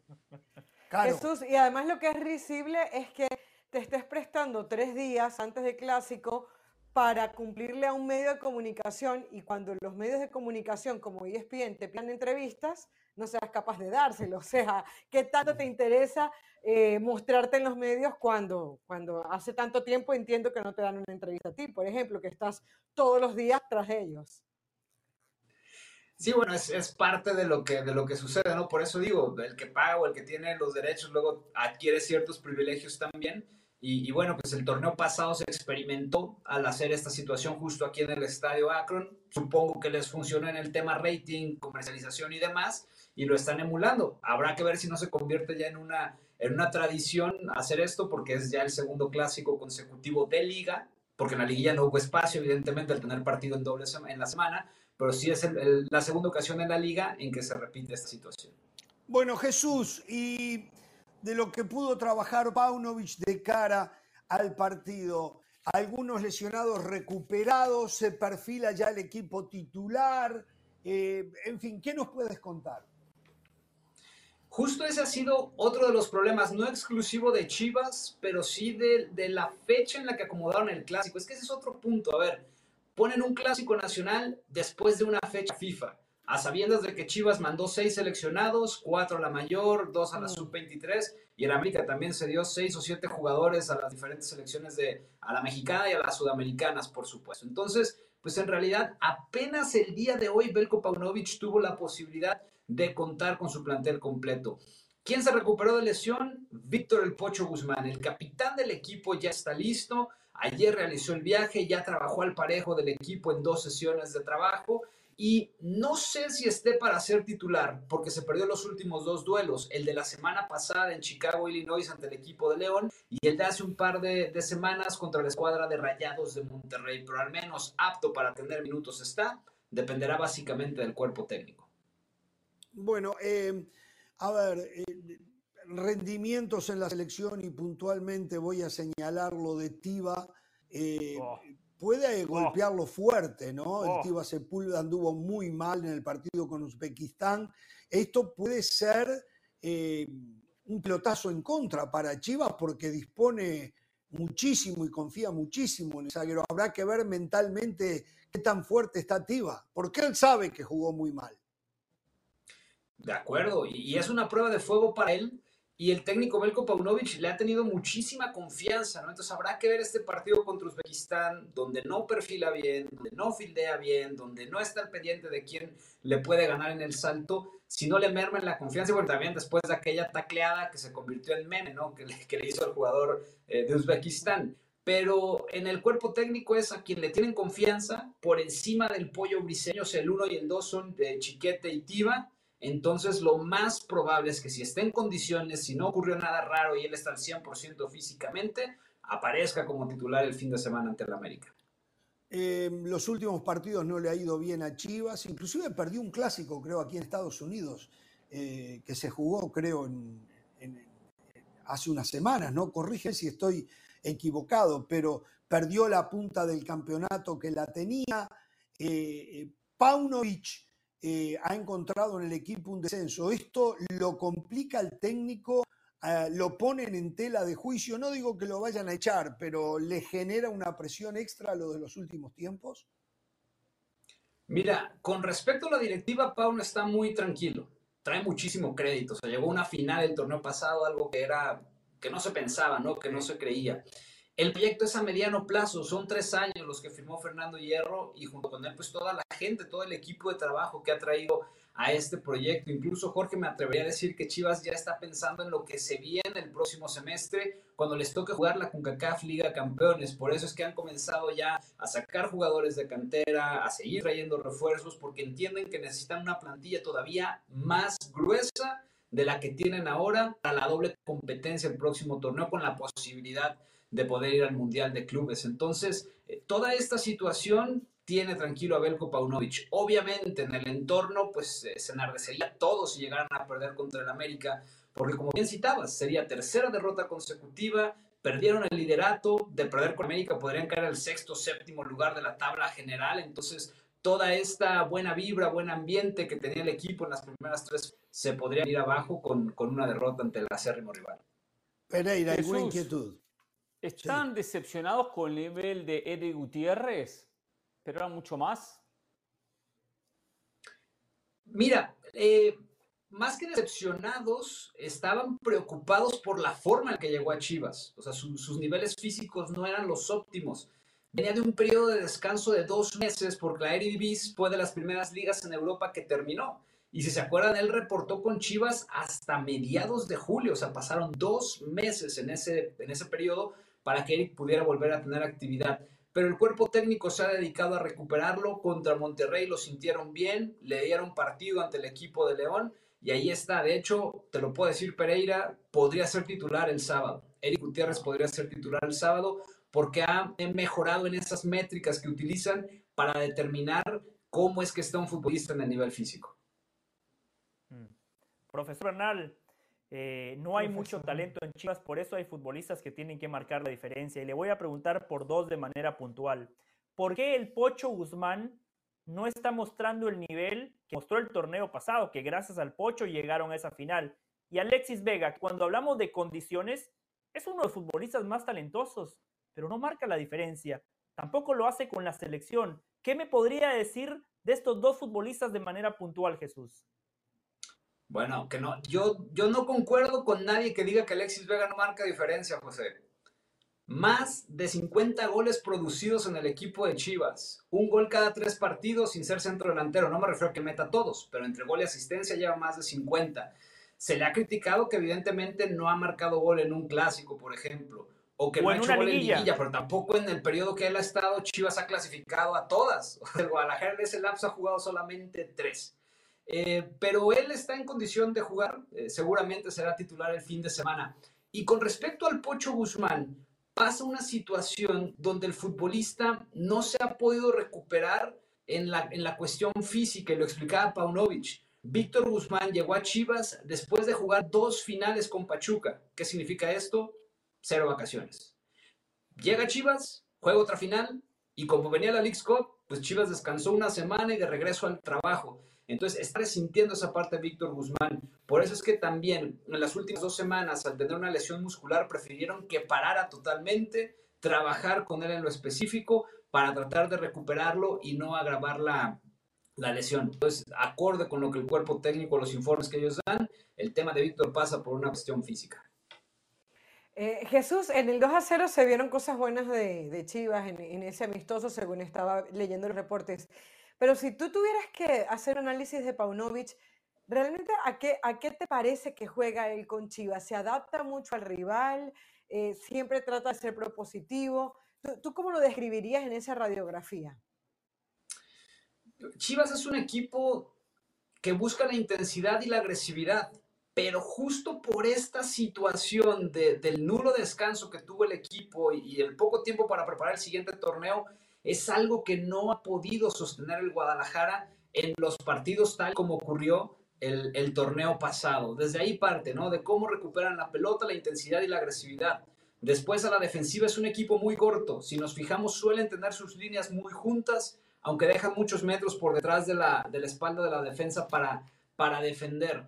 Y lo que preocupa justo al cuerpo técnico es eso, que se ha perdido un poco la intensidad al momento de recuperar la pelota. Por eso es que Kansas City les pegó un baile, por eso Cincinnati les pegó un baile, porque en intensidad lograron superar al equipo tapatío y es algo en lo que se han eh, enfocado en, los últimos días, ¿no? En tratar de que estas chivas recuperen en el nivel físico para que el tema intensidad vuelva a ser algo, una de las, de las herramientas, de las llaves que, que este equipo tiene a su favor.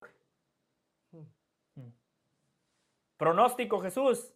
Juéguesela. eh, gana Chivas 2-1. Mm, ¿Va a ir a la estaca?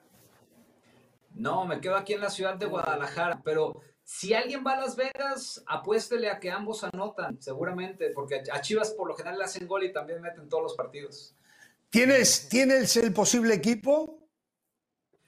No, Jorge, porque apenas este día lo empezó a trabajar el técnico Belko Paunovic, apenas hoy tuvo a su equipo completo, pero podría darte un aproximado de lo que podría presentar el día sábado, Guacho Jiménez en la portería, Mozo, Tiva, Chiquete y Chicote en defensa, Rubén Eloso González en la contención con Fernando Beltrán, y ahí es donde viene la duda, Eric Gutiérrez o el Pocho Guzmán, podría ser alguna de las dos alternativas. En el ataque, Alexis Vega, Roberto Alvarado, y Ricardo Marín. No hay tampoco mucho que, que moverle al equipo, no, insisto, no es, no es Tigre, los Rayados tienen 24 jugadores que podrían ser titulares en cualquier otra institución, pero por ahí estará el 11 para el fin de semana.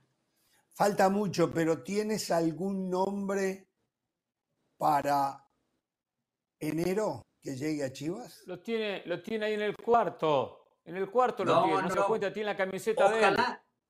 Tiene la Ojalá camiseta de él cuando juega en la selección, aquí... mírelo, mírelo ahí. ahí no, de otro lado, no, otro lado. ahí, ahí, ahí está, ahí. Pero ahí en está. enero no, Pereira, podría está llegar en el verano que Pereira. viene. ¿Cómo van a traer un jugador lesionado a las Chivas? No se puede, no se puede. El chicharito. Bueno, pero cuando se recupere, Jesús. No. Claro. ¿Algún No, cuando nombre? se recupere ya va a tener 36 años, ¿no? Ya. Es otro Oribe Peralta.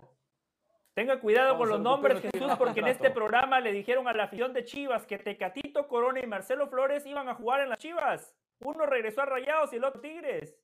Bueno, no me dejaron que Jesús Bernal metiera algún nombre que ya está mirando Chivas. Ojalá los tuviera, Jorge. Ojalá los tuviera. Desearía tener esos nombres para dárselos a conocer, pero no. Pues hasta ahorita la verdad es que No tengo idea de, de qué es lo que Chivas busca reforzar para el próximo torneo. Sí es cierto que quedó pendiente un delantero, que Pau no había pedido dos, solo le trajeron a Ricardo Marín, pero, y aquí ven el, el punto, pero en octubre regresa JJ Macías. Entonces probablemente él, por él. pueda ocupar ese sitio ahí que está vacante. Me gusta JJ. Un abrazo, Jesús, y que esto ocurra más seguido. Voy a hablar con la producción y si no, voy a ir más arriba si es necesario, eh, para que tu presencia sea más asidua. eh. Y cuando yo no esté, cuando yo no esté, me voy a asegurar de que los que queden a cargo del programa y fundamentalmente quien conduce el programa, eh, no te bloquee porque está un poco, tiene un poco de envidia por el tema del título. del Eso es cierto, técnico. Pereira, cierto. defiéndete, Pereira. ¿Puedo, Ganamos ¿puedo el cuarto título, Jesús. Cuarto título gané como técnico este fin de semana, ¿eh? Yo sí ejerzo como Yo, técnico. yo solo ¿eh? quiero saber una cosa, Hernán. ¿Dónde está Bucetich ahorita? En su casa, ¿verdad? Usted está analizando, sí, analizando fútbol, su casa, tranquilo, viendo los trofeos que ganó en el pasado, disfrutando. Y ahora ¿De quién le pregunto, ¿y dónde preguntó? está ¿De quién le preguntó? De Bucetich. Bucetich? De Bucetich. Bucetich, el, el, el, el Ah, rey ¿dónde Midas, como Yo le dice Hernán Pereira. ¿dónde está- Yo creí que iba a levantar el título está con Rayados y mira, ni a la final llegó. ¿Dónde Pensé que le había preguntado por Marcelo Gallardo, que iba a ir a dirigir al Barcelona o al Real Madrid. El po- es más, escuchen esto. Me están diciendo que Marcelo Gallardo habría sido tentado y lo está considerando el Racing Club de Avellaneda de Argentina para dirigir a Racing. Lo ponían en el Real Madrid, ¿eh? Cuidado, Tomás, no se enoje conmigo, No, Tomás no. Colombo, porque Racing es un grande de Argentina, pero es lo que me están diciendo. Y lo de Bucetich, ya sabe. Así ve a los técnicos el señor Pereira. Ya está. ¿Qué más ¿Dónde podemos está Leaño, eh? ¿El Leaño qué pasó? ¿Eh? El defensor de Bernal. Chao, Jesús. Pero bueno. Un abrazo. Bye. Chao. Vamos a la pausa, volvemos, cambiamos de tema. Selección mexicana va a ser el tópico aquí en Jorge Ramos y su banda.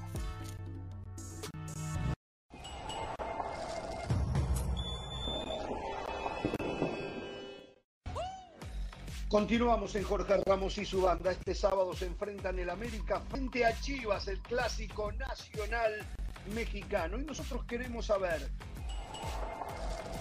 cuáles son sus pronósticos para el partido. Esa fue nuestra pregunta de hoy en Twitter. Y estas fueron algunas de sus respuestas. Jaime nos comenta este juego. Creo que Chivas lo ganará por 1 a 0. Luis dice, Chivas es más fuerte como equipo y Paunovic es mejor técnico. Chivas gana 2 a 1. Mientras tanto, Edwin comenta, los dos equipos tienen bastante bajo nivel. Yo creo que gana América por muy poco. Y Ricardo dice, por lo que demostraron a lo largo de la temporada, yo digo que gana Chivas 3 a 0. ¿Qué opino yo? Y yo opino que el partido va a ser cerrado, pero veo un poquito mejor al América. Eso no significa que va a ganar, pero en, el orden de tener que decir quién es el favorito, el conjunto de las Águilas. ¿eh? No se muevan, que ya volvemos con mucho más aquí en Jorge Ramos y su banda.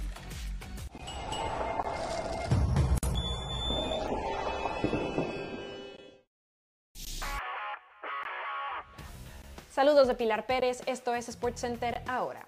Gracias a un home run de Randy Arozarena en la última entrada, los Tampa Bay Rays vencieron a los Minnesota Twins cinco carreras a cuatro previo a su enfrentamiento del fin de semana contra los líderes del este de la americana Baltimore. A pesar de que el bate de Arozarena había estado un poco apagado luego del receso del Juego de las Estrellas, el mexicano sabe estar a la altura de las circunstancias y así lo demostró en el Target Field, donde los Rays alcanzaron su victoria número 90 por novena ocasión en las últimas 15 temporadas. Este domingo los Dallas Cowboys se enfrentan a los Jets de Nueva York, sabiendo que sin Aaron Rodgers, uno de sus verdugos históricamente, aumentan sus posibilidades de victoria. Sin embargo, el entrenador en jefe de los Tejanos, Mike McCarthy, declaró que aún sin el mariscal de campo veterano, esperan enfrentarse a un equipo motivado, que desea demostrar que pueden seguir siendo contendientes con el gran talento individual con el que cuentan de ambos lados del ovoide. Rodgers posee un récord positivo de 8-2 contra los Vaqueros, incluyendo un 3-0 de visita. Robert Lewandowski no está viviendo sus mejores días en la cancha con el Barcelona. Y cuando se le cuestionó acerca de su posible salida, el polaco respondió que ahora mismo está feliz en el Barça, en el equipo con el que aún le quedan dos años de contrato, en la ciudad y con su familia. Agregó que antes de llegar al club era un poco una máquina, como aquella temporada de 41 goles en Múnich, y que desde que llegó con los catalanes se volvió más humano y aunque quiere conseguir éxitos todavía y marcar goles, ya no es tan tenaz como antes. Hablando del fútbol español, no se pierdan este viernes la Peña de la Liga a través de ESPN Deportes. La cita es a la 1.55 del Este, 10.55 del Pacífico, por aquí. Esto fue SportsCenter ahora.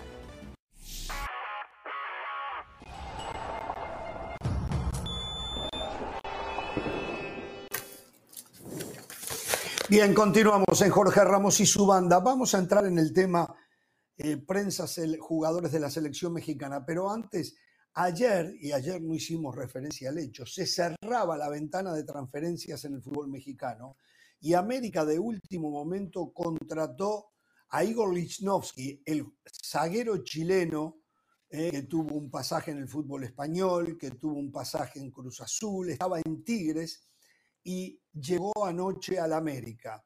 Las reacciones de la afición del América en las redes sociales eh, no fueron positivas, aunque se comprometieron, y esto lo más importante, a apoyar al chileno ya que está en el equipo. Eh, yo lo que me pregunto es, ¿por qué América sigue acumulando zagueros? ¿Por qué Jardine entiende que no es suficiente con Araujo, con Reyes, con Cáceres, con Fuentes, con Lara.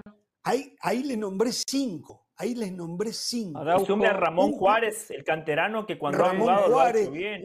o sea, va a tener siete zagueros. Juego aéreo, Jorge. A ver, yo creo que juego aéreo Araujo, Araujo, Cáceres, Reyes, Fuente. Fuente juega más como lateral que como central, así que puede jugar como central. Lara, Lara, pon a Lara. Lara. Hay tres a Lara. Lara. Juárez. No habrá, confianza en Lara. Juárez mm, al final nunca se consolidó. Lara juega mucho como lateral.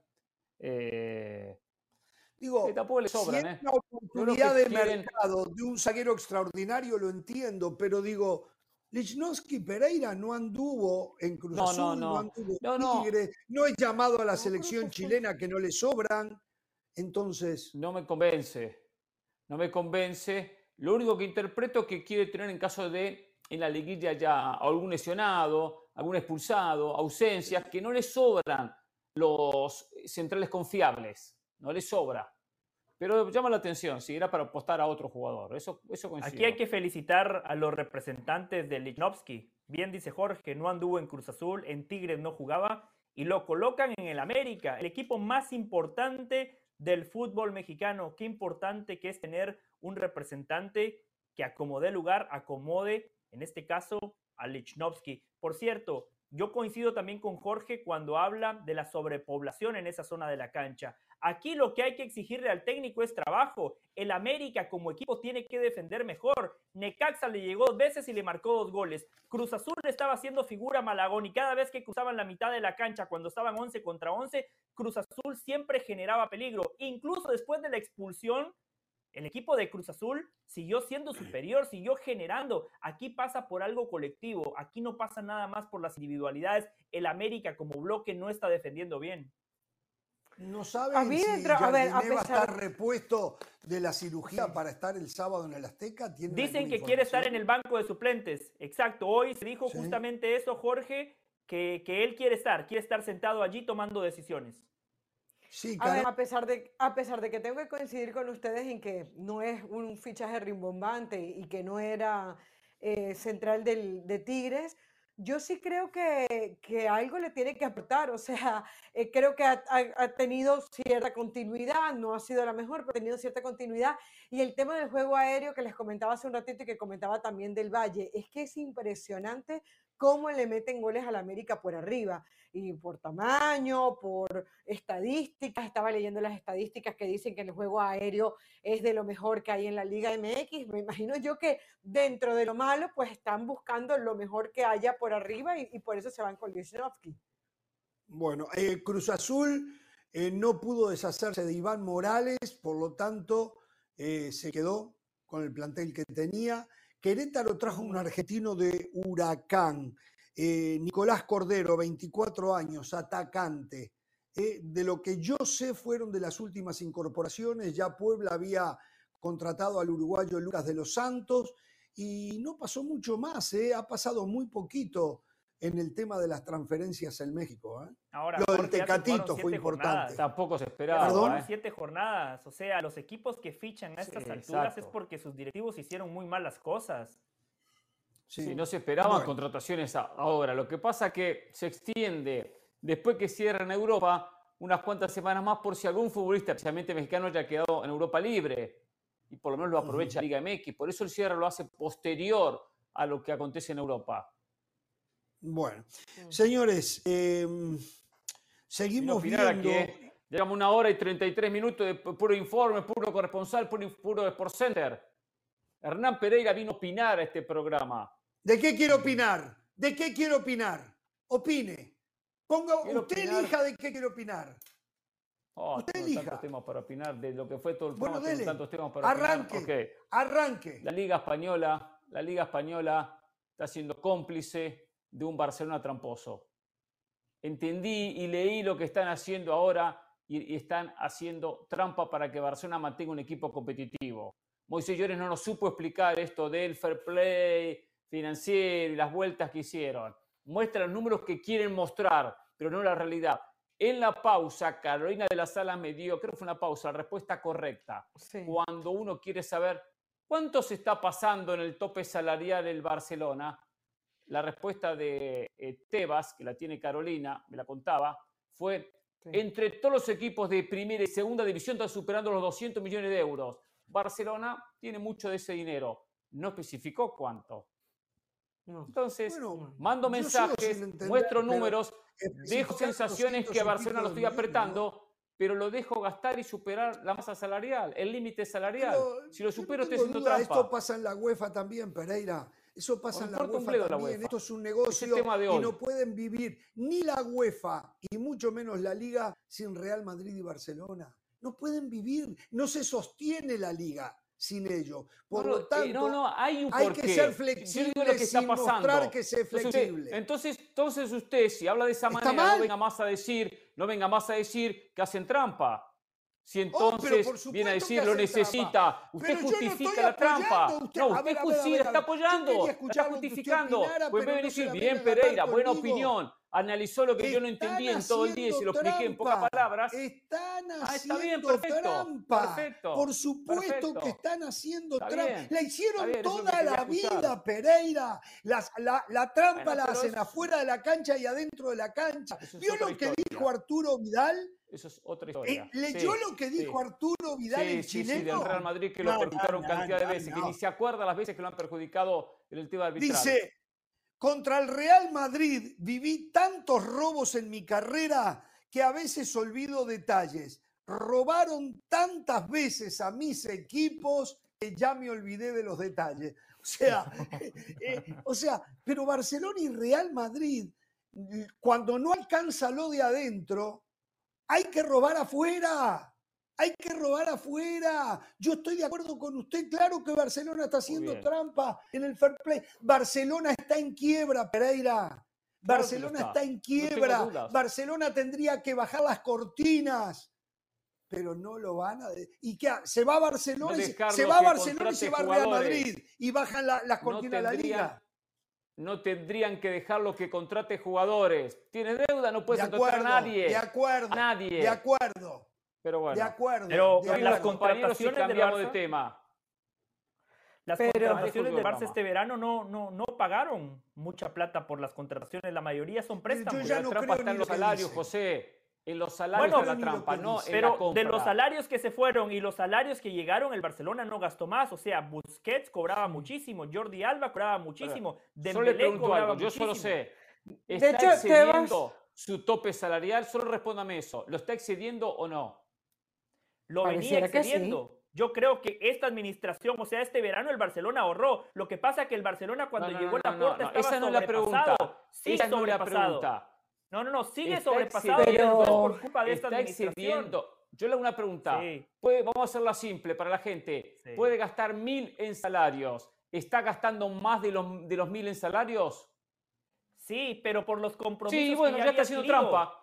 Por Está los trampa. compromisos que ya había adquirido y en algo ustedes se equivocan. Hay que felicitar a Tebas porque el fair play financiero de la liga es No, mucho más estricto que el fair play financiero de la UEFA. Bueno, la Ah, UEFA es no, otro la problema, más de otro Sí, consuelo de El de la UEFA ¿eh? da risa. El de la UEFA da Más de risa. otros Pero- consuelo de tontos. Pero, pero una cosa, a ver, Pero no le tonto. diga tonto a Jorge, o yo sea, creo- tampoco se pase. yo escuchar a la señora de las como- yo creo que como Tebas como dirigente está haciendo lo correcto, es decir, está apretando el Barcelona, pero tampoco él puede jugar en contra de su propio negocio. Es decir, ahogar al Barcelona sería ahogar la institución que él preside. O sea, tú- tú- a ti te interesa que el Barcelona siga siendo un equipo grande, siga siendo un, un equipo Bueno, hay competitivo, reglas. que el Real Las Madrid reglas no se te gane respetan. todo- ¿Para qué ponen las reglas, Claro, Carolina? Claro, pero, el, pero, a la pero lo apretamos. Pero, eh, El no, otro no, no, no, día, no, él- el otro día, yo voy a decir las cosas por claras eso- porque me ¿por calienta. Messi Las no cosas me al calientan. Y con ¿Por usted me no calienta también, señora de las Alas. Porque, bueno, Con usted bien, me calienta también. Bueno, pero es que el También se lo voy a problema, es, decir. El problema es tuyo, que, que, te, que te molesta. El problema no es mío. que Sí, te yo me molesto. A ver, Soy un calentón. Ahora, cierto. El otro bien, día, el otro bien. día, Ajá, cuando a- a- le, le anulan el gol a Venezuela, la señora eh, de las Alas, Herrera, en Twitter, eh, ¿qué puso? Claro, Argentina y Brasil le daban el gol. Entonces, No, yo yo no que a los eso. grandes lo favorecen, pero acá está justificando que a los grandes lo están, lo están perjudicando, lo están favoreciendo. No, no. Entonces, a Yo- Barcelona eso de aplaude Brasil, que lo eso- favorecen. No, Y es Argentina y Brasil, en las entonces se queja. de José del Valle. discurso, Estás cayendo en las trampas de José del Valle. Tiene que ver del ese Valle. tuit. Del Valle fue el que escribió que yo había dicho eso. Yo no dije eso. Decía Carolina en la sala, José. Valle me dijo esto, lo puso Carolina en la no, sala. No, a no, no, Argentina vean ese gol. A mí me lo No puso. hablemos, no hablemos la eliminatoria sudamericana, ¿eh? Porque si a alguien robaron, saben a quién fue en la eliminatoria sudamericana, ¿eh? Por favor, no me calienten con ese tema. usted ¿eh? Tiene más peso que una pluma, ¿eh? Uruguay tiene menos, peso que una pluma, o sea, por favor. Bueno. Bueno, cuéntelo de Eh, México, si opinamos lo de México y la prensa. Tengo que tomar el ¿Qué control del programa este, Ah, si no. Sigo leyendo, sigo leyendo. Dicen que lo que ocurrió después del partido amistoso contra Uzbekistán es que los jugadores dejaron a la prensa vestida y alborotada. No Mm. aparecieron para dar en la zona mixta algunas entrevistas. Eso es lo que leí, no lo puedo afirmar. Y leí que los patrocinadores ya están molestos con los jugadores, porque cuando un jugador se para a dar una declaración en la zona mixta, detrás aparece el logotipo del patrocinador. Eso no pasó, no pasó. O sea, no quieren saber más nada con la prensa. Los motivos seguramente les sobran, porque yo veo los, los comentarios déspotas que se hacen de los jugadores, se le dan nombretes, se ríen de ellos, o sea, poco análisis de fútbol y simplemente amarillismo para poder vender. Entonces, los jugadores tienen derecho, pero acá alguien tiene que decir, vamos a congeniar, vamos a llamar a las dos partes, vamos a hacer que unos se comprometan y los otros se comprometan, porque si no, acá es un perder, perder para todos. No te dan entrevistas como medio de comunicación, está faltando a la obligación que tienes para tu audiencia y no te dan entrevistas, los patrocinadores se enojan y se le van a ir a la Federación Mexicana de Fútbol si esto pasa. Lo cierto es que acá está rota la convivencia y acá ambos lados tienen que recapacitar. ¿eh? Ambos lados tienen que recapacitar. ¿eh? A mí me llama mucho la atención esto cuando durante la Copa Oro, y José Valle es testigo, los periodistas mexicanos en una gran mayoría eh, transmitían mensajes de ser muy, eh, mira la, palabra alcahuetes, de repente que utilizó otra palabra. No, pero usted me eh, lo dijo fuera del aire y yo lo dije en los títulos. Sí, no, no digo para que la gente de que había repente una sarta de alcahuetes ahí de Sí, Jimmy sí, sí, Lozano. alcahuete me de la usted. selección. Sí, por eso digo, de repente otra palabra, ¿no? A un sinónimo, No, pero no, bueno, si si me la de- utiliza del O sea, alcahuete- sí me la puede decir a mí, pero no la puede decir al aire. Yo merezco el mismo Sí, respeto. No, no, al ¿eh? aire la dije, al aire ya la dije, ya la Bueno. dije. De la selección, en las conferencias de prensa, alabando todo lo que pasaba con Jimmy Lozano y sus alrededores. Yo no entiendo, después de esos mensajes que vivimos en Copa Oro, Y hablamos de Copa Oro, no fue hace, hace seis meses. Terminó Copa Oro y a los pocos meses la primera jornada FIFA, que fue esta, los primeros partidos post Copa Oro, donde la mayoría de los medios, entre ellos algunos compañeros nuestros, tantos halagos para el Jimmy Lozano, que había, había, parecía descubierto el agua tibia, que ahora era, era la, la selección con el acento correcto, el acento correcto, ya los ciegos comenzaban a ver, los paralíticos comenzaban a caminar, el milagro bíblico se había dado gracias a Jimmy Lozano y todo eran elogios, elogios y elogios, que la selección nunca había jugado al nivel futbolístico, por lo menos hacía más de un año de lo que estaba mostrando Jimmy Lozano. Entonces yo escuché a la prensa al lado mío elogiar a Jimmy. No, sé por qué los jugadores están ofendidos. No, no, termino de entender. Lo que pasa es que mm. siempre en México hay dos facciones. Está la facción que es la mayoría, la cual Hernán Pereira acaba de describir de manera perfecta, y está la otra facción que está en contra de la bomba Rodríguez, que está en contra del proceso, que no querían a Jimmy Lozano, que querían que continuara Diego Coca o que por lo menos le dieran la oportunidad a Guillermo Almada. Y esa prensa no les importa el cómo ni, ni las formas, ya arrancan el proceso criticando y van a aprovechar la más mínima oportunidad para pegarle al entrenador de turno simple y sencillamente porque no está el técnico que ellos querían que estuviera. Ese es el problema que tiene México, un país totalmente dividido, un país polarizante que nunca está en el medio. Toda la gente habla de acuerdo a sus intereses. A ver, esa, esa reacción que usted dice que vieron en Copa Oro, a mí me parece la típica reacción de eh, ganar el título. Es decir, hay muchos periodistas, y sucede todo el tiempo, incluso en los partidos de fútbol, que un equipo va perdiendo y todo está mal. Y, a medida que el equipo va marcando goles, aunque sea por casualidades o por errores del contrario, empiezan a cambiar el discurso. Yo siento que lo de la Copa ahora pudo ser eso. Ahora, hay un, esa información que nos está dando Ramos, entiendo que hay un, hay un periodista, Miguel Arispe, él escribió lo siguiente, él dice que los jugadores están molestísimos con la prensa, con los reporteros, dicen que los ven como apestados, los ven del hombro hacia abajo como como esos, eh, dice, que, comen cuando hay, y dicen que ven como un mal necesario, pero ya pidieron que haya distancia, que no quieren que se queden con ellos en, los, en el hotel, que no, que han pedido que, lo, que tanto mm, periodistas de TUDN que tienen los derechos como los de Azteca Deportes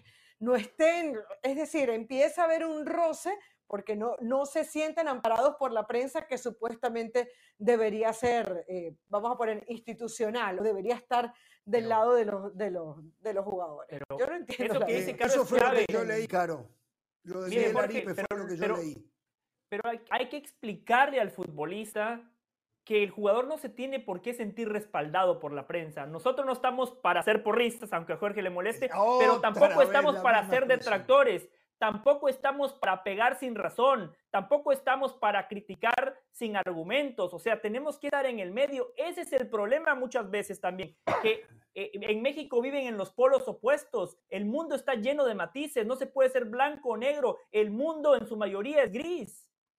No, no. Ahora también hay que reconocer del Valle, también del Valle hay que reconocer que hay, que hay colegas nuestros y uno que muy amigo suyo, Álvaro Morales, que hacen, hace campañas para sacar a jugadores, como está haciendo campaña para sacar a Memo Ochoa, porque se lo tiene en contra de Memo Ochoa, porque lo tapó o se le cerró la cuenta de Twitter, o no lo sigue en la cuenta de Twitter. Eso está muy mal, está pésimamente mal. Y aunque sea mi compañero, yo, yo lo digo sin problema. dígaselo a él, campaña Yo no soy el abogado de también, ¿eh?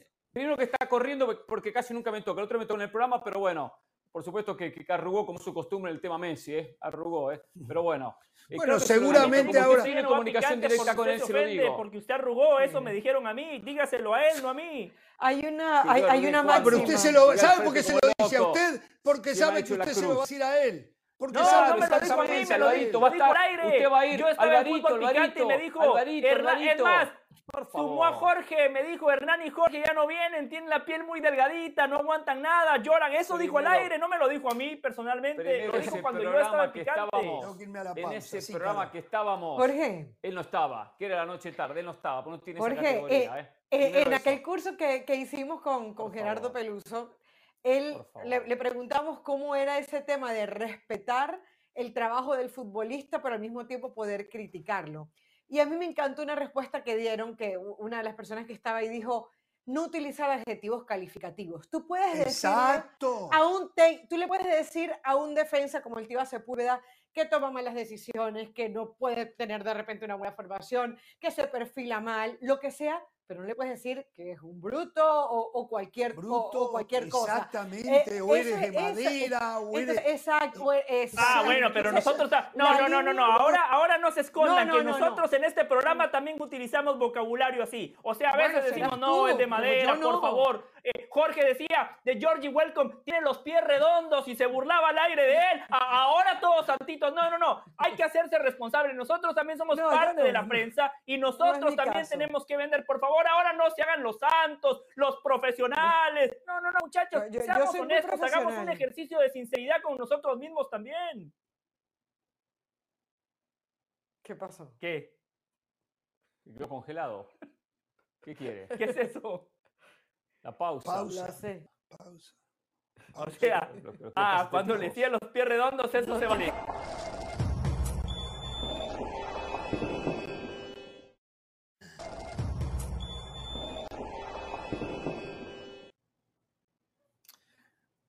Nominados directores técnicos a ganar el premio de Best de la FIFA.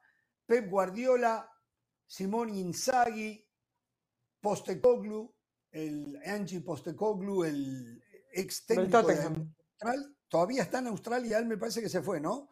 Luciano Spalletti y Xavi. Y entonces yo les pido a ustedes, fuera de Guardiola, los otros cuatro, ¿por qué están ahí? ¿Por qué, por qué Spalletti. no hay, por ejemplo, alguien que haya ganado el Brasileirao?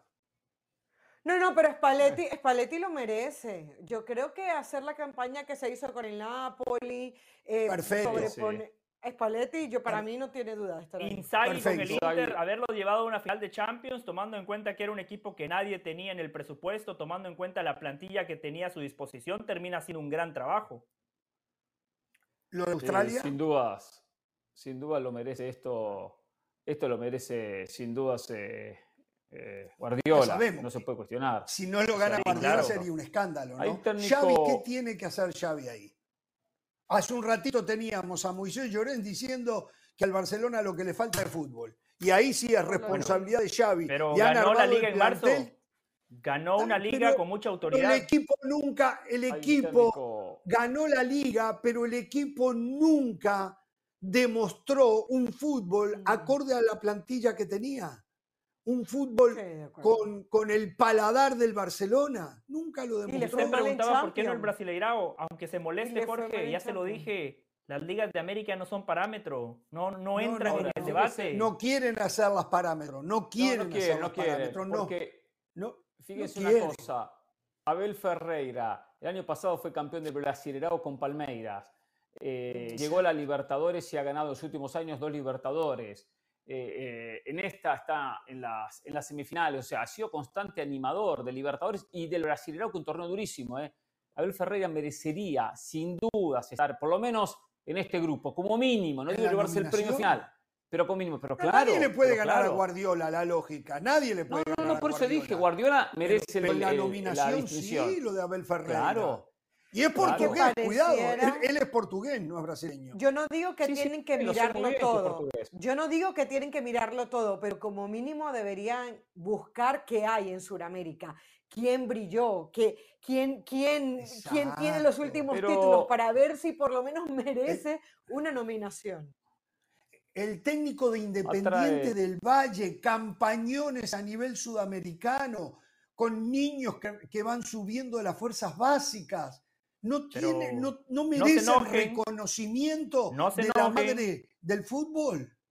No se enojen, yo no digo que ustedes no tengan razón, la Copa Libertadores me parece que es un torneo importante, nosotros la seguimos, pero no es parámetro, muchachos, del otro lado del Atlántico nadie le da bola a Copa Libertadores. eh. En este país, en Estados Unidos, los partidos ni nos pasan.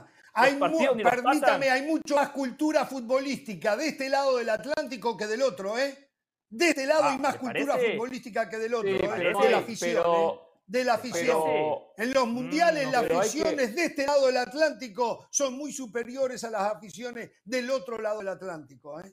Así que no Pero me venga estar- a mí a joder No, con eso. no, pero, pero tengo que estar de acuerdo con, con Del Valle. Hay, hay ignorancia del fútbol sudamericano. Hay ignorancia. Oh, claro que hay Esa- ignorancia, no se la conoce, ignoran, ya no no quieren conocen. saber. No Claro, hacen por tiempo, supuesto. como del Valle que jamás hace tiempo para ver un partido de la Copa Libertadores, pero viene y habla. Ahora, Bueno, vi, vi crédito, la no vuelta de. Boca contra Racing, vi la vuelta de Boca Por Racing, cierto, partido aburridísimo, Señores, 0 a vi 0 la en maqueta penales, del Chiquito nuevo Romero fue la estadio figura. de Boca. Sí. Vi la maqueta del nuevo estadio de Boca. Va a parecer una posilga el estadio de River Pereira, ¿eh? Va a Oh. ser No se una posilga el estadio de Estadio, River. estadio Pereira. River, Pero- el estadio más grande de, de Sudamérica, el más grande de Sudamérica, el de mayor capacidad. eh, ¿Le gustaría que Boca tuviese Hasta un buen que ahora estadio? volvamos a Boca arreglar hace el centenario. años. Boca, como Eh. se está cerca de elecciones, como está cerca de elecciones, se comienzan a vender la idea de un estadio. Después no lo construyen, Hernán. es puro, puro venta de humo, ¿eh?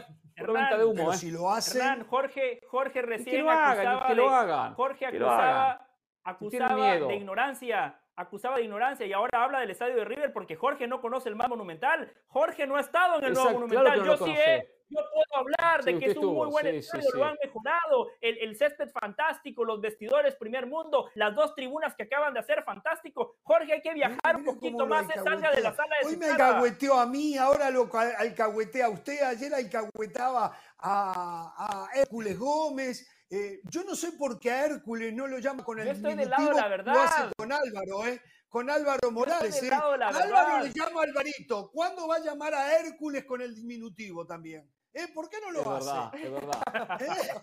es verdad. ¿Eh? Pues ¿Por buena no pregunta? ¿eh? Muy buena pregunta, Alvar-. Alvarito. Alvarito. La verdad Alvarito, el que- otro más grande. Pero, pero, por favor. Ay, Señores, con la producción de Dan y la participación de la banda me despido. ¿eh? Hasta mañana, no tengan temor de ser felices.